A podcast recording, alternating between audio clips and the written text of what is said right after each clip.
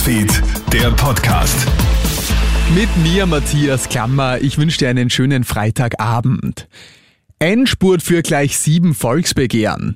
Noch bis Montag kannst du mit deiner Unterschrift zum Beispiel das Mental Health Jugendvolksbegehren unterstützen.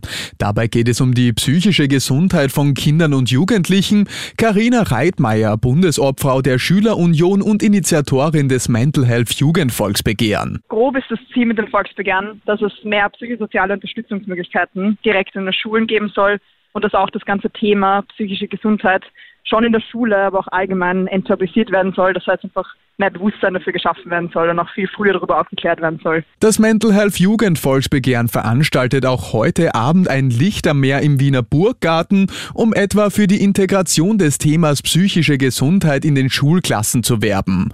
Wenn du dich für das Thema interessierst, findest du auch online auf kronehit.at alle Infos und auch den Podcast Gut und Selbst, in dem wir offen über psychische Probleme bei Kindern und Jugendlichen sprechen erreichen.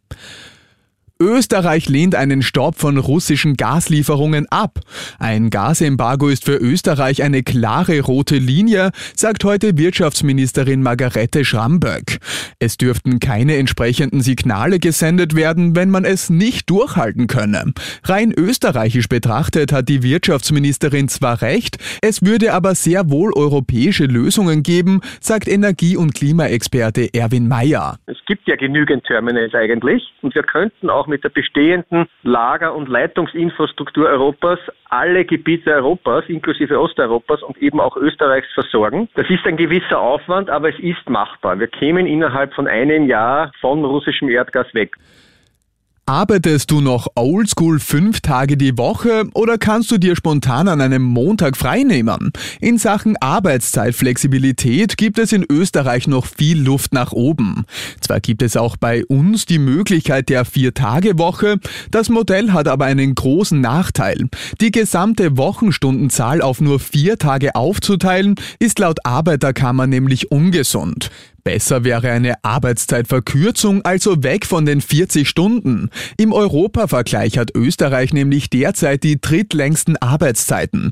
Jobberater Werner Hammerl von Bewerbungsberater.at. Das hat sicherlich damit zu tun, dass diese klassische Vollzeitarbeitswoche in Österreich einfach eine gewisse Tradition hat und da gibt es in vielen Unternehmen nach wie vor diese Stechuhrmentalität, fixe Arbeitszeit von 9 to 5 und das 40 Stunden die Woche und das war immer schon so und und davor die Eisenbahn drüber.